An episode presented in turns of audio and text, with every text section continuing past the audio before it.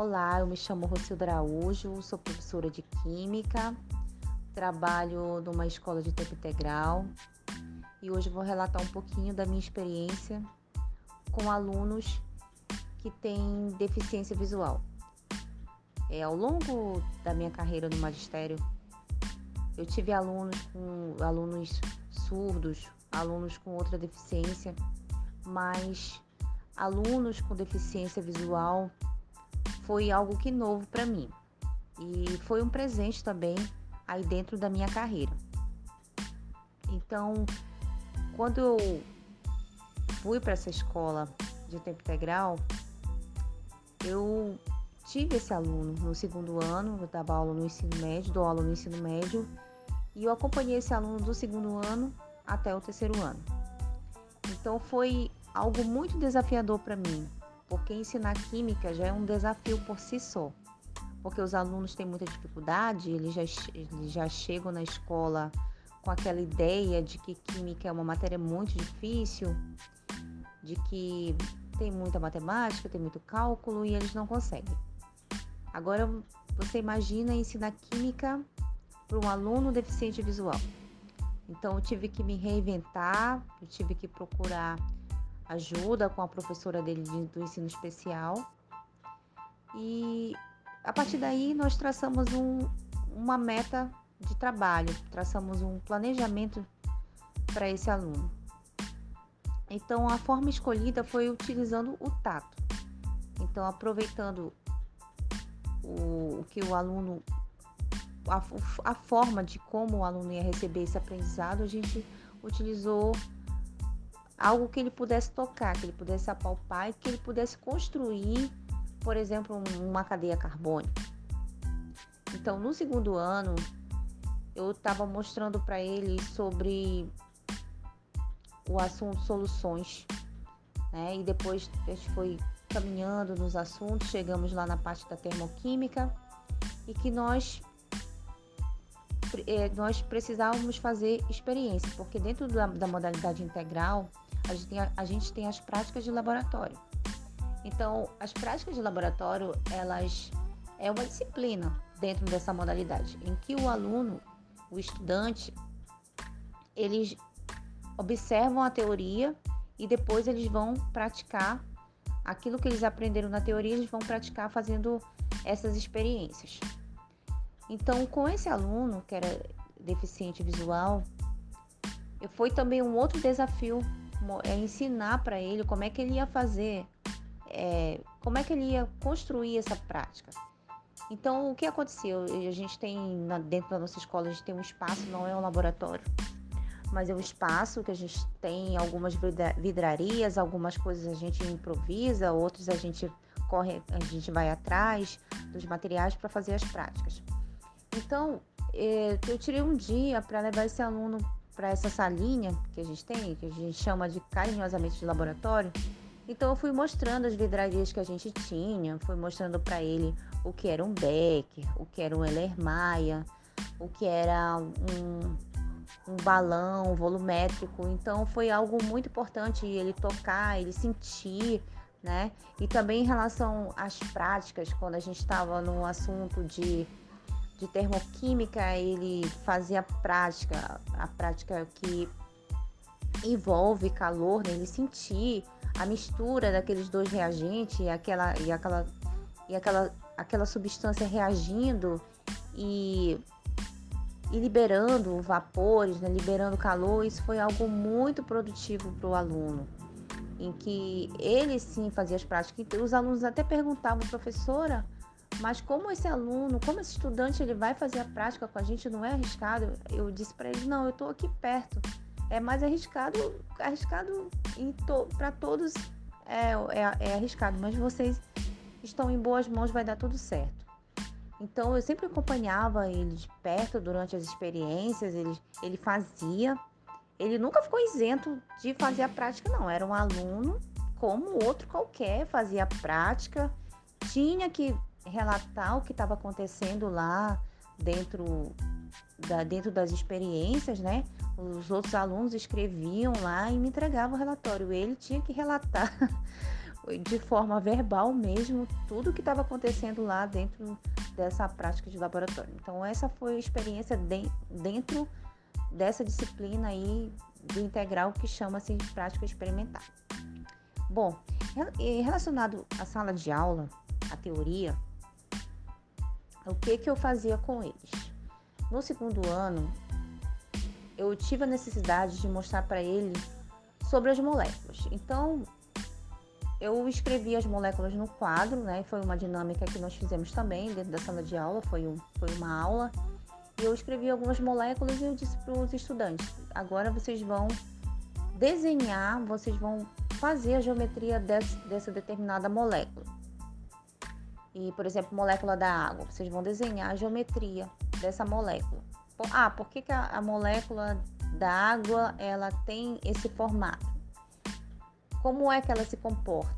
Então, os, os, os outros alunos faziam e esse aluno especial ele fazia a molécula mais de um formato 3D. Ou seja, é, eu pedi para a turma levar algumas jujubas e palito de dente ou massinha de modelar e a gente construía essa molécula da água e outras moléculas também que eu tinha colocado no quadro.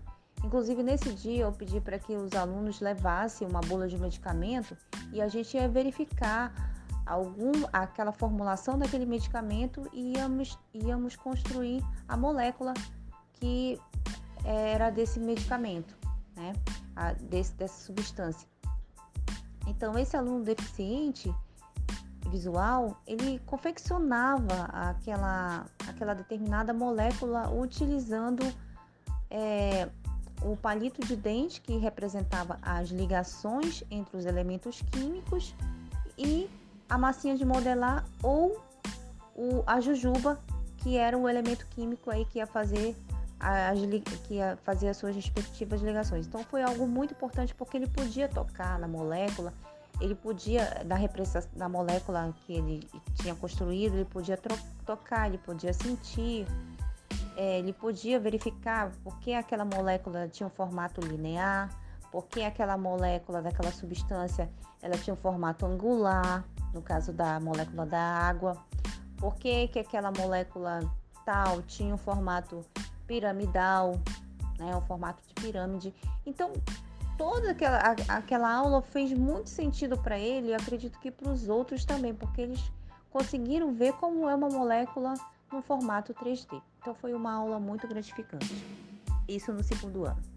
Quando foi no terceiro ano, é, foi algo muito desafiador. A gente estava vendo a química orgânica, que é a química que a parte da química que estuda os compostos de carbono. É, antes da gente entrar mais especificadamente no assunto, eu mostrei para eles algumas características do carbono, que o carbono é tetravalente e por que, que o carbono é tetravalente, né? Porque ele fazia quatro ligações, isso eu mostrando no quadro e o aluno especial estava ouvindo. E assim, para não deixar a turma muito tumultuada, porque eu tinha que dar atenção para os alunos e dar atenção também para o aluno que tinha problema visual, deficiência visual, melhor dizendo. Então, o que, que eu fazia? Eu colocava o assunto no quadro, explicava, o aluno deficiente visual já estava escutando, então ele já estava pegando alguns conceitos e ele perguntava também, quando ele não entendia, ele perguntava. E depois eu reservava o, o último horário, né, o segundo tempo, para colocar uma atividade no quadro. Então, quando os outros alunos, enquanto os outros alunos estavam resolvendo a atividade que eu tinha colocado no quadro, eu sempre pegava a minha cadeira, puxava e sentava do lado desse aluno e ia explicar o assunto para ele, só para ele.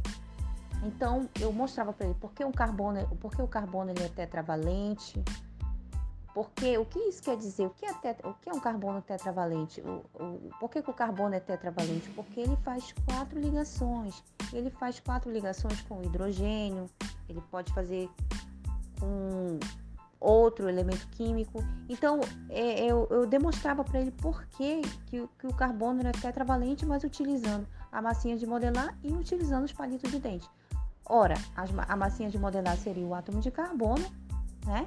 Uma bolinha, a gente fazia a bolinha, isso aqui é o átomo de carbono, e o palito de dente a gente vai colocar um para cima, um para baixo e um para direita, outro para esquerda. Pronto. Esses palitos de dente representam as ligações Então, o carbono é tetravalente porque ele faz quatro ligações. Então, a partir daí, a gente já traçou a ideia da tetravalência do carbono. Segundo, por que o, car... o a segunda característica do carbono? O carbono ele forma cadeias carbônicas. O que são essas cadeias carbônicas? Vamos desenhar uma cadeia carbônica? Vamos fazer uma cadeia carbônica? Aí eu falava para ele, agora você vai ter que fazer mais uma bolinha de massinha de modelar, porque a gente vai aumentar essa cadeia carbônica e essa massinha vai ser um átomo de carbono e você vai ligar esses átomos de carbono pelo um palitinho de dente. Ele fazia a cadeia carbônica e eu perguntava para ele qual é o formato dessa, dessa cadeia. Ela é uma cadeia linear, ela tem forma de linhas. Né? Você fez um encadeamento de carbonos, ou seja, você fez uma cadeia carbônica. Né? Você representou ela aí no formato 3D. Então, é, a partir daí, eu fui mostrando para ele o que era uma cadeia aberta, uma cadeia fechada, e assim ele ia fazendo. Então foi algo muito gratificante. O aluno pegou conceitos de ligações dupla, no caso dos, dos hidrocarbonetos alcanos, uma ligação dupla, uma ligação simples, melhor dizendo, uma ligação simples no caso do alcano, uma ligação dupla no caso do alceno, uma ligação tripla no caso do alcino. Então o aluno ele foi, o estudante ele foi pegando esses conceitos. Foi muito, foi uma aula muito gratificante. Outra situação que aconteceu na sala de aula é que nós comemoramos o ano internacional da tabela periódica. Então eu falei para eles assim, para a turma inteira, a turma dele. Em especial, eu fiz com as turmas também de segundo ano, porque nessa época o estudante já estava no terceiro ano. Então eu falei para as turmas assim, gente, vamos fazer o seguinte: esse ano é o ano internacional da tabela periódica. Então isso em 2019, se eu não me engano. Aí eu falei para eles, então vamos fazer o seguinte: vocês vocês vão fazer uma uma vai ser algo diferente, vai ser uma comemoração em cada bimestre, a gente vai fazer a gente vai fazer uma uma a gente vai fazer ou um jogo ou a gente vai fazer uma interação, uma dinâmica de grupo. Só que essa dinâmica de grupo vocês têm que envolver o aluno deficiente visual. Então, como nós fizemos? É, cada, cada grupo ele, ele, tinha que fazer essa dinâmica de grupo, mas o aluno ele tinha que estar inserido, ele tinha que estar ali dentro daquela dinâmica e o, e o aluno também ele avaliou a dinâmica dos colegas, ele inclusive me ajudou a avaliar, porque essa dinâmica ela avalia uma pontuação e ele falou qual daquelas dinâmicas lá ele se sentiu mais dentro do processo de aprendizagem e qual foi que ele tinha gostado mais, qual foi que ele tinha conseguido interagir mais. Então foi algo muito importante é, que nós comemoramos o, o, ano internacional da tabela periódica e as dinâmicas elas tinham sido voltado, voltadas para o assunto da tabela periódica e também para a questão da deficiência visual. Então foi algo muito importante, foi um ano muito produtivo, no caso, para o aluno, né, dentro da minha disciplina. Então, assim, é, às vezes a gente, é, a gente se depara com situações em que você é obrigado, é, não vou dizer obrigado, mas você tem que superar aquele desafio. Você não pode deixar aquele aluno à mercê do conhecimento. Você tem que quebrar aquela barreira, procurar metodologias em que esse aluno ele esteja envolvido, que ele se sinta acolhido, que ele se sinta parte do processo. Então foi algo muito importante dentro da minha carreira. Eu acredito que foi algo inesquecível. Né? Agradeço a Deus por ter tido esse aluno. Tem uma aluna também que ela, que ela, ela é deficiente visual e assim é, foi uma experiência muito gratificante. Então, agradeço muito a Deus por isso e desde já queria agradecer também pelo convite de estar mostrando aqui um pouco da minha vivência aí dentro, com, com aluno deficiente visual. E qualquer coisa, estou à disposição. Desde já, muito obrigada.